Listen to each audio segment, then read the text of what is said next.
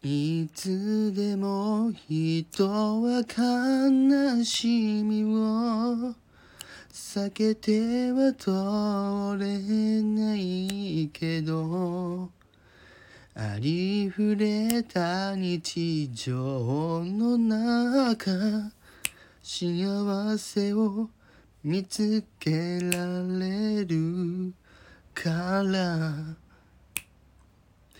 あの人出した心さえ少しずつ癒えてきたね。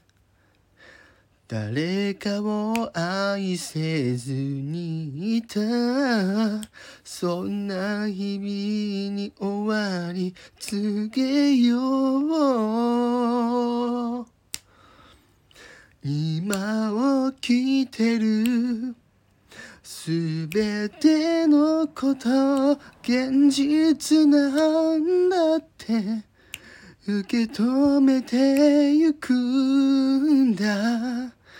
希望さえも持てずにいる。誰かのためにこの命を使ってほしいから。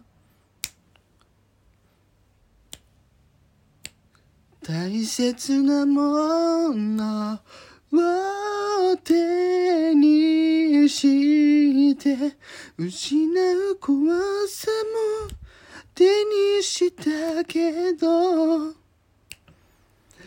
絶望の中に一人で迷ってとしても必ず信じていてこの場所でいつでもあなたを待っているよ。